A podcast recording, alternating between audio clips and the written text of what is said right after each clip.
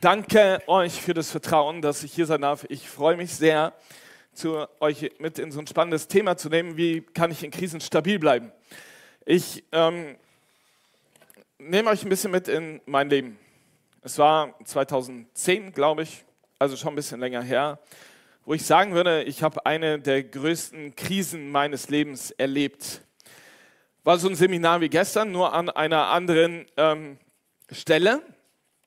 Wir waren circa 100 Mitarbeiter und nebendran gab es eine Sporthalle und wir haben abends zur Erholung noch ein bisschen Fußball gespielt. Sollte man nicht spontan machen, weil äh, ich kann mich dann auch schlecht zurückhalten bei irgendwie so Sportaktivitäten und bin dann in so einen Pressschlagball rein und habe mir ähm, an meinem rechten Knie leider das Innenband gerissen. Tat weh, war nervig, ich, auch, ne, ich bin auch nicht direkt zum Arzt, weil das sind nicht meine besten Freunde, da bin ich lieber in Kiel. Und ähm, nächsten Morgen konnte ich kaum aus dem Bett raus. Und äh, der musste dann halt ins Krankenhaus. Orthopäde sagt, ja, Band ist durch. Ähm, muss jetzt schon, kriegst eine Schiene, mach easy. Habe ich mehr oder weniger gemacht. Das fällt mir halt schwer, wie ihr eben gehört habt. Mein bester Freund sagt für mich, ich bin ein bisschen aktiver als andere Menschen. Und daraus entstand eine Gegenbewegung, dass an meinem linken Fuß eine Entzündung entstand in meiner Ferse, die richtig fett war. Und die ging nicht weg. Auf einmal war ich innerhalb von einer Woche gehunfähig, von 100 Prozent. Vollgas, Sport, regelmäßig, mit dem Bus durch die Gegend fahren. Sitzen 0 Prozent. Und keiner wusste, wie er mir helfen konnte. Im Sommer, wenn ich mit dem Bus unterwegs war, habe ich daneben gesessen. Ich liebe es, diesen Bus aufzubauen, Kletterwand hinzustellen. Ich musste auf dem Stuhl sitzen, habe meinen Fuß hochgelegt und musste Leuten Anweisungen geben. Das ist für mich das Schlimmste, wenn ich nicht irgendwie was packen kann und machen kann. Und ich habe echt, ich habe die Krise bekommen. Die absolute Krise. Ich saß da und wusste nicht. Und dann rennst du von Arzt zu Arzt und kein Mensch kann dir helfen. Das war eine auch meiner größten Glaubenskrisen, die ich hatte. Ich weiß nicht, ob du so Situationen kennst. Ich weiß nicht, ob du verstehst, was das für dein Leben bedeutet, was gerade diese Krise, die du vielleicht durchlebst, für dein Leben ausmacht. Wir haben, ich habe damals Gott in Frage gestellt. Damals war das genauso, wie es hier vorne ist, dass die Krise viel, viel größer war als das, wie ich über Gott gedacht habe. Und ich habe Gott in Frage gestellt. Warum? Guck mal, du hast mich zu diesem Bus gebracht. Ich bin extra von Köln in den Westerwald gezogen und habe meine Heimat verlassen, damit ich diesen Bus fahren kann, soll, weil du das wolltest. Und jetzt sitze ich hier und kann diesen Bus noch nicht mehr vernünftig fahren. Und Leute hinterfragen meinen Beruf. Was ist da los? Kein Arzt kann mir helfen. Ich renne von Arzt zu Arzt. Gott, was ist los? Und ich habe ähm, mir ein paar Fragen gestellt, da gehe ich nachher drauf ein und ich habe auch diese Krise reflektiert. Aber ich möchte dich mal mitnehmen in so ein paar Krisen, wo ich halt sage, die beschäftigen vielleicht unser Leben. So Mini-Krisen. Ich habe eben ein Beispiel, ich habe eben mein iPad aufgemacht, hatte Donnerstag eine Besprechung, habe das Dokument nicht gespeichert habe auf Entwurf löschen gedrückt und muss jetzt gucken, wie ich diese kleine Krise irgendwie gelöst kriege, ähm, dass meine Notizen von Donnerstag wieder da sind. Das hat eben so einen kleinen Stich in mir gegeben. Ich habe gedacht, Mist. Aber es gibt auch größere Krisen, Krisen, die von außen kommen, wo du vielleicht nicht weißt, hey, da, da habe ich gar keinen Einfluss drauf. Vielleicht sind irgendwelche Haushaltsgeräte kaputt gegangen, ne? so wie Jürgen Klopp mal sagte, Waschmaschine ist kaputt, dann geht der Trockner garantiert auch noch kaputt oder die Spülmaschine und auf einmal stehst du in einer finanziellen Krise, weil dein Konto leer ist und du das gerade nicht kaufen kannst. Vor ein paar Jahren hatten wir eine Krise, da waren die Heizölpreise so hoch und dann wusstest du vielleicht nicht, wie soll ich Heizöl kaufen oder was auch immer. Das, da hast du keinen Einfluss drauf, das kommt von außen, aber es gibt doch Krisen mit meinem Anteil. Krisen, wo es vielleicht ums Zwischenmenschliche geht, wo Leute von einer Ehekrise reden und wo ich auch meinen Anteil habe, weil vielleicht zwei Leute dazugehören. Oder du bist in einer gesundheitlichen Krise und kannst es nicht ändern. Das passiert. Wie gehe ich damit um? Vielleicht sind es auch Krisen, ähm, die in Freundschaften sind, wo Freundschaften zerbrechen, wo du gerade nicht weißt, wie soll ich dem anderen begegnen. Und an sich würde ich sagen, es, man kann manchmal das nicht rausholen, wo kommt diese Krise her und manchmal schon. Aber wir können mit Krisen umgehen und darum soll es heute gehen. Wie gehe ich mit Krisen um? Wie bleibe ich stabil?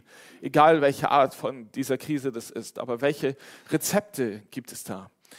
Und ein großes Wort im, im Punkto Krisen ist das Thema Resilienz, Widerstandskraft. Und ähm, wenn du das googelst, dann findest du eigentlich über alle Seiten ungefähr die gleichen sieben Säulen einer Resilienz. Die seht ihr jetzt hier vorne. Es gibt ähm, Optimismus, zu schauen, was, was gibt es Gutes noch in meinem Leben. Akzeptanz der Situation und meiner eigenen Grenzen. Selbstreflexion. Also wo, wo stehe ich gerade? Wo ist meine Verantwortung in dieser Krise? Soziale Beziehungen, lösungsorientiert und zukunftsorientiert. Da sagen Wissenschaftler, das sind die Punkte, die uns stabil machen in Krisen. Und das Interessante ist, dass du genau diese wissenschaftlichen Säulen auch in der Bibel findest. Es ist eigentlich schon über 4000, 5000 Jahre alt, wie wir mit Krisen umgehen können. Und Leute finden das jetzt raus, geben dir einen Namen und das ist ja auch nicht schlecht. Aber ich möchte dich einladen, heute Morgen mal zu schauen, welche Rolle spielt die Bibel, spielt Gott in unseren Krisen. Und ich nehme euch mit zu einem Mann, der heißt Asaf. Der hat ein Krisengebet gesprochen. Und da finde ich ähm, gute Schritte zur Resilienz, gute Schritte, um mit einer Krise umzugehen. Psalm 73. Ich nehme euch stückweise mit rein. Wir werden nicht alles lesen. Ihr seht die entsprechenden Bibelverse hier vorne. Aber du merkst in diesem Gebet, was er spricht, oder in diesem Lied, was zum Singen da war, Ausdrücken seiner Krise merkst du, dass der im absoluten Krisenmodus ist, der Mann. Absolut oder war. Ganz sicher, so startet er das. Gott ist voller Güte gegenüber Israel. Psalm 73 ab Vers 1 lese ich vor. Gegenüber all denen, deren Herzen frei von Schuld ist. Ich aber wäre fast gestrauchelt. Nur wenig fehlte noch und meine Füße wären ausgeglitten. Denn ich beneidete die Überheblichen. Es machte mir zu schaffen. Als ich sah, wie gut es den Gottlosen geht. Bis zu ihrem Tod leiden sie keine Qual und wohlgenährt ist ihr Bauch. Er fängt jetzt an, und das lese ich nicht ganz, zu vergleichen. So geht es den Menschen, die nicht als Christen leben. Und ich bin Christ und mir geht es vielleicht sogar viel schlechter. Das kommt dann in Vers 13. Ach, so habe ich wohl ganz umsonst mein Herz und meine Hände frei von Schuld gehalten.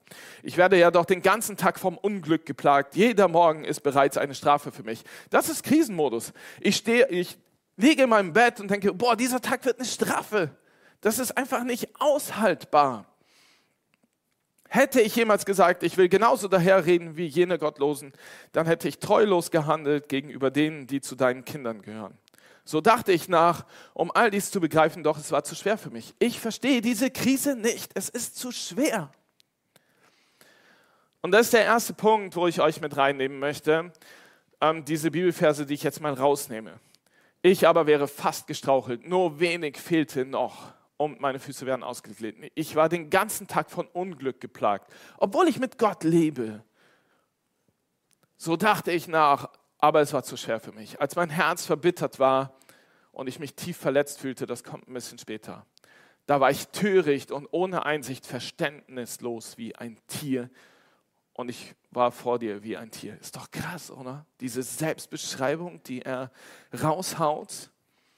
Asaf ist dran, mit Gott zusammen in diesem Lied zu bewerten, wie es ihm geht oder auch wie es ihm gegangen ist. Er formuliert es ziemlich klar und nimmt dabei kein Blatt vor den Mund. So geht es mir Gott. Ich bin wie ein Tier. Ich kann das nicht mehr steuern. Ich bin instinktgesteuert, aber nicht verstandgesteuert. Er sagt seine Gefühle, wie es ihm geht. Und das ist für mich der erste Schritt. Formulierst du wirklich transparent und ehrlich mit und vor Gott, wie es dir geht? Kotzt du ihm mal alles hin und sagst so, hey, so geht's mir gerade? Wir haben manchmal so standardisierte Gebete. Du siehst, wie schlecht es mir geht. Und dann sind wir fertig. Bitte hilf mir dabei. Bumm. Aber was ist, wenn wir die Sachen mal beim Namen nennen?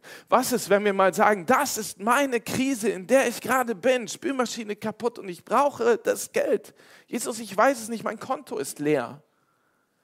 Ich brauche dich.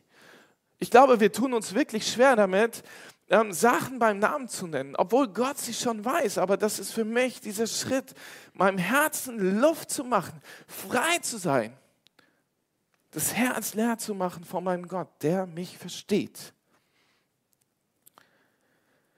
Und er geht sogar hin und ermittelt den Grund. Vers 3 ähm, denn ich beneidete die Überheblichen. Es macht mir zu schaffen, als ich sah, wie gut es den Gottlosen ging.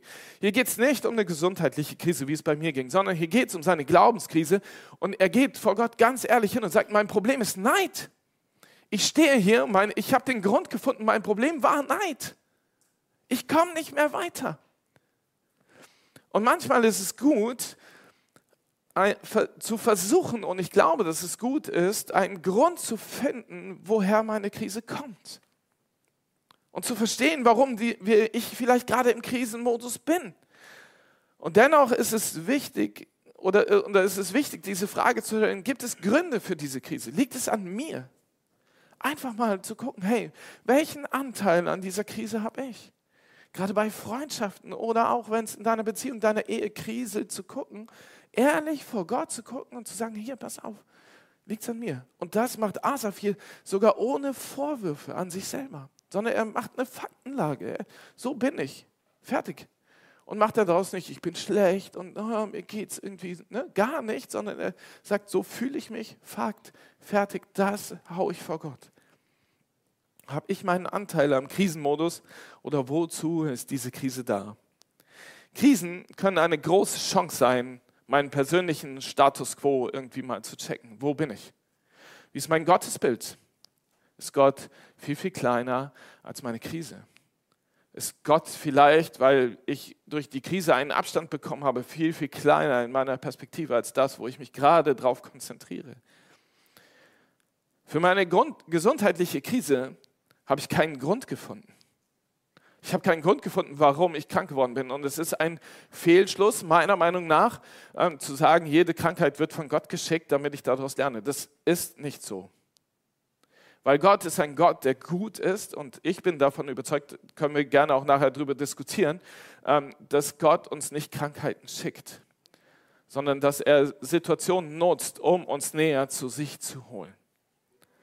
Gerade bei Krankheiten oder Krisen, die ich nicht beeinflussen kann, kann man oft keinen Grund finden, warum das so ist oder warum die Krise da ist. Sondern ich kann im Nachhinein verstehen, welche Auswirkungen diese Krise auf mein Leben hatte. Bei mir war das so, dass ich durch diese Krise näher zu Jesus gerückt bin. Verstanden habe, dass Jesus der ist, der mich trägt. Und der erste Punkt, den ich dir mitgeben möchte, ist, Resilienz oder Widerstandskraft benötigt ein ehrliches Reflektieren von dir und den Gründen vor Gott. Wir hatten Reflexion, Selbstreflexion da.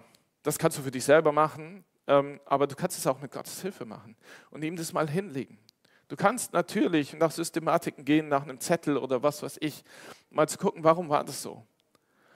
Aber mach es mit Gott und mach es nicht alleine und, und so. Und das nächste ist, Asaf hat einen Wendepunkt in seiner Krise und er formuliert ihn so, dass er sagt, ich dachte darüber nach und es war mir zu schwer. Vers 17, solange bis ich endlich in Gottes Heiligtum ging. Dort begriff ich, welches Ende auf jene Menschen wartet. Und dann beschreibt er die Menschen, die ohne Gott leben. Aber der Kernpunkt ist dieser Vers. Ich begriff oder ich dachte, es war zu schwer für mich, darüber nachzudenken, solange bis ich in Gottes Heiligtum ging. Ich weiß nicht, wie es dir geht, aber ich habe oft das Gefühl, dass wir, egal ob du an Gott glaubst oder nicht, erstmal sagen oder Gott stärker aufsuchen, dann, wenn ich im Krisenmodus bin. Dann, wenn es uns gut geht, dann rückt Gott auch viel weiter weg, dann ist er viel kleiner. Und dann, wenn es uns schlecht geht, dann auf einmal brauchen wir Gott. dann denke ich mir, ah, da gibt es ja noch jemanden in meinem Leben. Ach so, oh, das, das wäre mal interessant, wenn der mir jetzt helfen könnte. Ich, ich habe ja die Möglichkeit des Gebets. Und ich glaube, ähm, das war in meinem Krisus, Krisenmodus genauso der Status, dass ich überlegt habe, hey, wer ist Gott und welche Rolle spielt er gerade bei mir? Interessanterweise treiben uns Krisen immer und immer wieder in die Nähe Gottes, in dieses Heiligtum. Das war damals das Zentrum, die Stiftshütte, der Tempel, ähm, wo Gott war, wo Gottes Gegenwart war.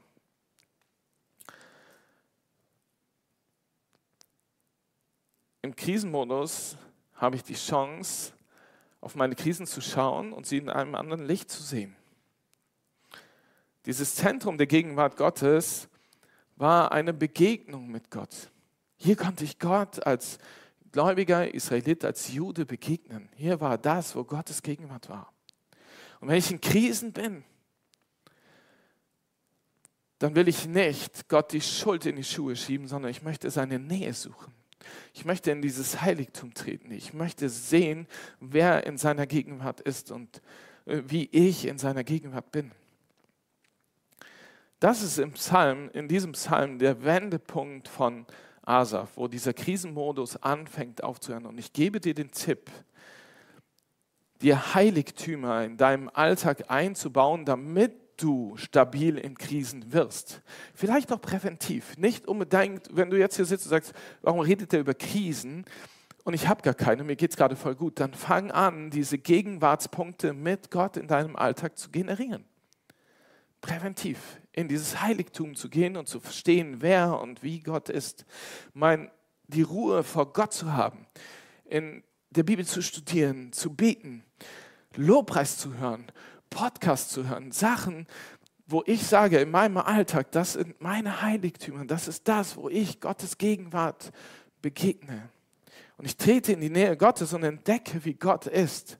Wisst ihr, oft ist es so, dass unsere Krise die Größe Gottes verschluckt. Oft ist es so, dass wir Gott gar nicht mehr sehen und wir müssen uns bewusst daraus bewegen und zu sagen, wie groß ist eigentlich Gott? Wisst ihr, wenn wir, wir brauchen eine Perspektivänderung, dass Gott viel, viel größer ist als unsere Krise. Wir brauchen einen anderen Blickwinkel und das funktioniert nur in der Gegenwart Gottes, dass er der ist, der die Krise auf sich nimmt und verschwinden lässt. Ein Punkt der Resilienz oder des, Stabilseins ist es, dass wir in Gottes Gegenwart werden die Krisen kleiner, weil ich anfange, die Größe Gottes zu begreifen, weil ich verstehe, wer derjenige ist, der in meinem Leben ist und was er tut. Übrigens ist auch ähm, Lukas noch nicht, das ist das falsche Bild. Übrigens ist, ähm, ist es auch so, dass die Krisen in unserem Leben ähm, oft dann verschwinden, wenn ich Gott sehe, was er in dieser Krise getan hat und was er tut. Asaf hat mehrere Entscheidungen getroffen. Jetzt sind wir bei dem Punkt der Verantwortung. Ähm, aber nun bleibe ich für immer bei dir. Vers 23 und du hast mich bei meiner rechten Hand gefasst. Es ist, er ist alles, was ich brauche und das für immer. Er entscheidet sich dafür, ich brauche Gott. Und ein Punkt der Resilienz war, Verantwortung zu übernehmen. Und wenn ich Verantwortung übernehme, dann übernehme ich Entscheidungen. Dann treffe ich Entscheidungen.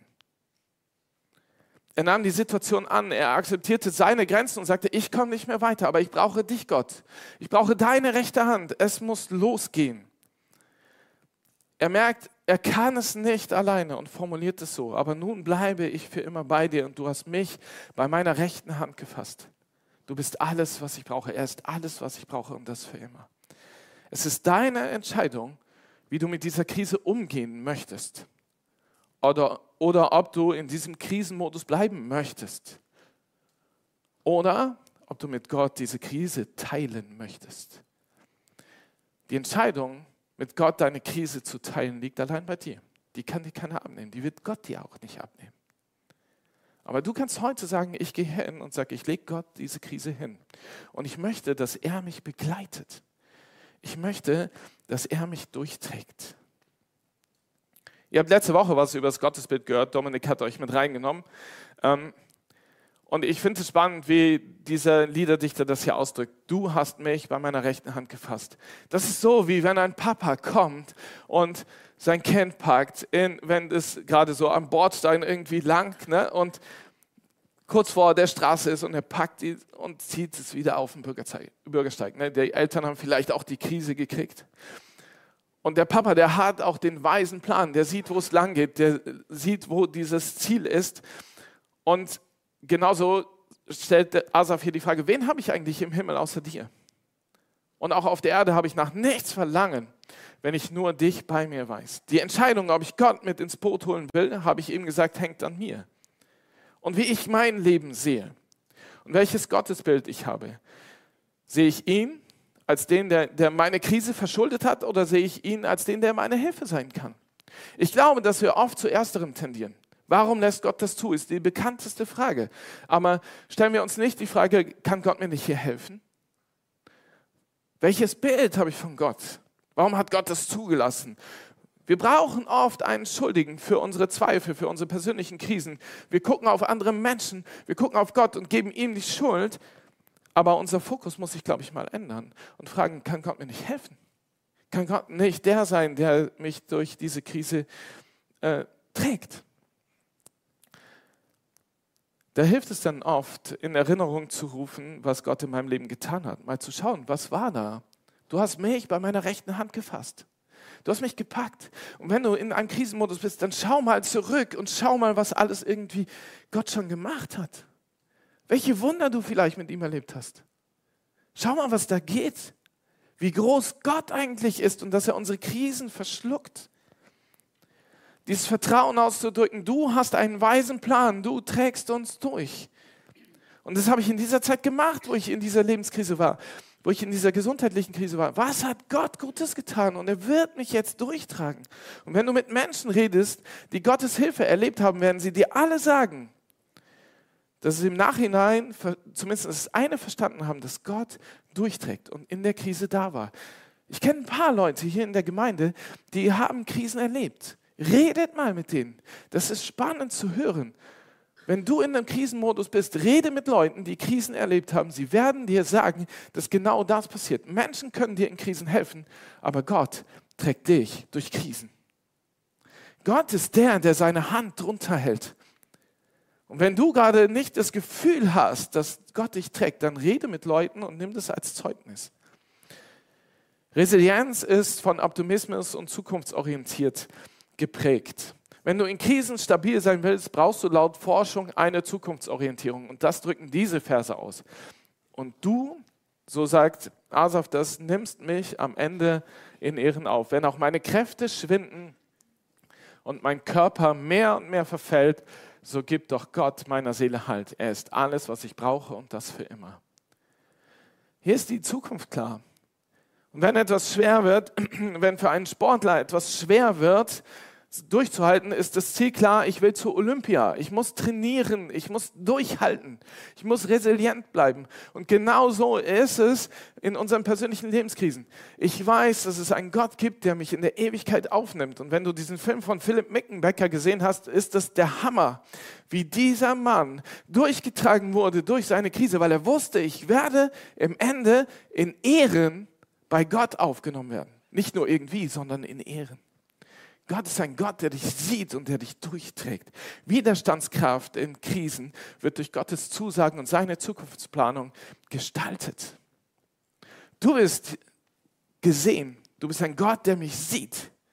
Und das ist eine Zusage. Du kannst bei ihm ablegen, Matthäus 11, 28. Schmeiß es hin, das sagt Gott, und ich nehme es vor dir und ich werde dir Frieden geben. Eine weitere Säule war die Außenorientierung. Es geht nach außen. Für mich aber ist Gottes Nähe beglückend. Mein Vertrauen setze ich auf den Herrn, ja auf den Herrn. Alle deine Taten will ich weitererzählen. Weißt du, aus der Krise wird das Glück. Gott hat was verändert. Ich konnte nicht mehr weiter. Ich wäre fast gestrauchelt. So ist dieser Psalm gestartet. Er geht in das Heiligtum, er begegnet Gottes Gegenwart und er findet Gottes Nähe und sagt, das ist mein Glück. Meine Krise hat sich in Glück verwandelt. Aus dem Zweifel wurde Freude über die Nähe Gottes. Gott ist der, der etwas in Asafs Gegenwart getan hat. Und deshalb will er es weitererzählen.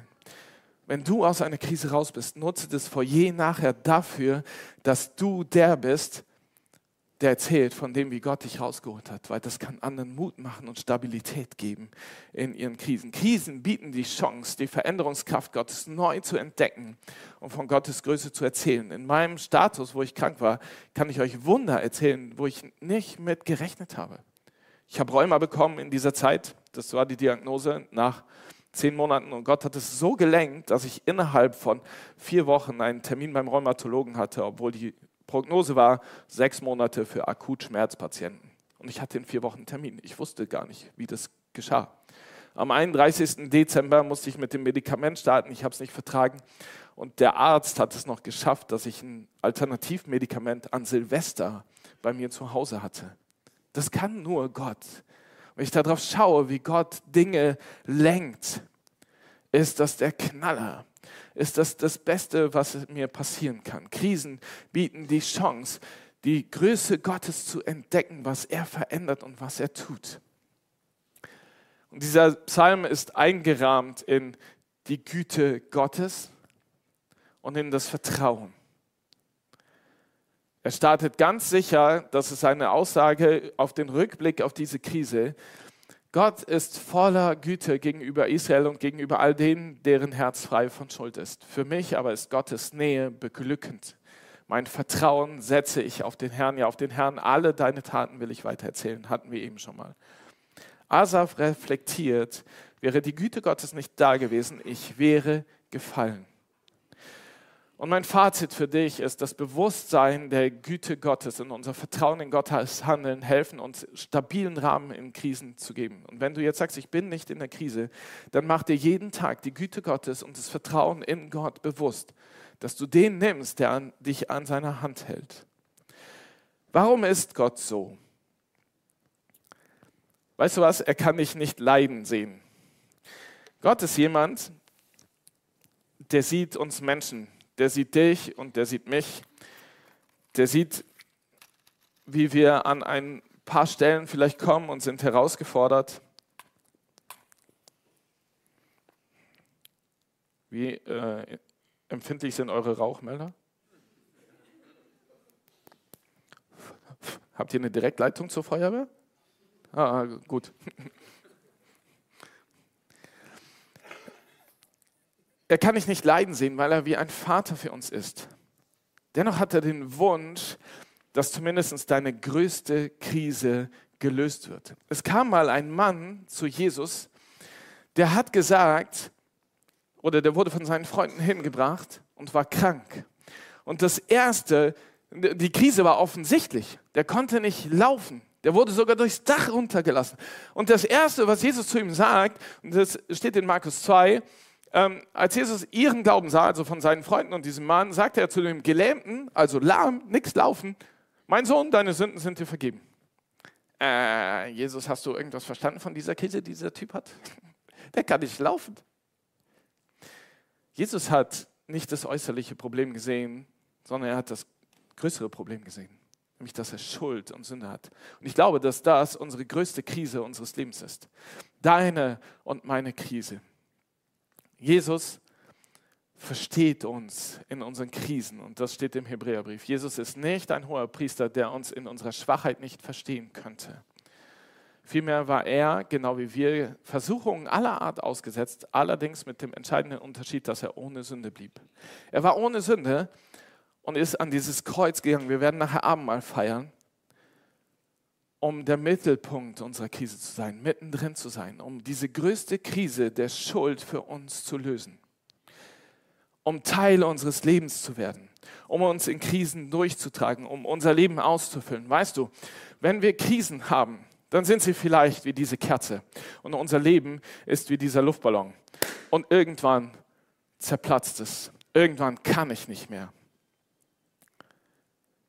Ich wünsche mir, dass Jesus, weil du hingehst und sagst, Jesus, du sollst Teil meines Lebens sein, dass Jesus der ist, der uns in Krisen durchträgt, der diese Krisen aushalten kann.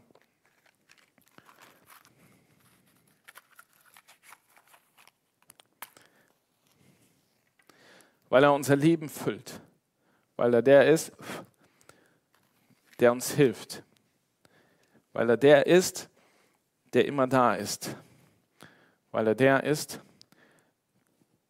der dafür sorgt, dass unsere Krise nicht zerplatzt, weil er der ist, der selber verstanden hat, was es heißt, in der Krise zu sein, dort an diesem Kreuz. Und auch wenn es mal schwarz wird und auch wenn uns diese Krise vielleicht äußerlich angreift, wird unser Leben nicht zerplatzen, sondern selbst in einer Krise stabil und glücklich sein. Der sein, der uns durchträgt. Menschen können uns helfen, aber Gott trägt uns durch. Jesus erlebte die größte Krise am Kreuz, um dich zu verstehen und um deine größte Krise zu lösen. Ich möchte dich einladen, jetzt mit mir diesen Psalm als eine Festlegung, als etwas, was ich für dich, was du für dich persönlich beten kannst, ähm, mit mir zu beten. Und wir werden ein paar Verse aus diesem Psalm einfach nehmen. Und ich lade euch ein, mal dazu aufzustehen und das als Abschlussgebet für dich ganz persönlich zu nehmen. Weil wenn ich in Krisen bin, dann nehme ich diesen Psalm als eine Entscheidung, für das, dass Jesus mich durchträgt und Teil meines Lebens ist. Ich lese ab Vers 23 und wandle das ein bisschen für dich um, für uns um. Jesus, ich entscheide mich dafür, für immer bei dir zu bleiben. Jesus, du hast mich bei meiner rechten Hand gefasst du leitest mich nach deinem weisen Plan. Und du nimmst mich am Ende in Ehren auf, egal wie groß meine Krise gerade ist. Wen, großer Gott, habe ich im Himmel außer dir? Und auch auf der Erde habe ich nach nichts anderem Verlangen, wenn ich nicht dich nur bei mir weiß. Wenn auch meine Kräfte verschwinden und mein Körper mehr und mehr verfällt, so gibst du Gott meiner Seele Halt. Du bist alles, was ich brauche und das für immer. Ganz sicher, wer sich von dir lossagt, der wird umkommen. Aber für mich ist deine Nähe mein Glück. Mein Vertrauen setze ich auf dich, Jesus, ja auf dich, mein Herrn, und von deinen Taten will ich weitererzählen. Amen.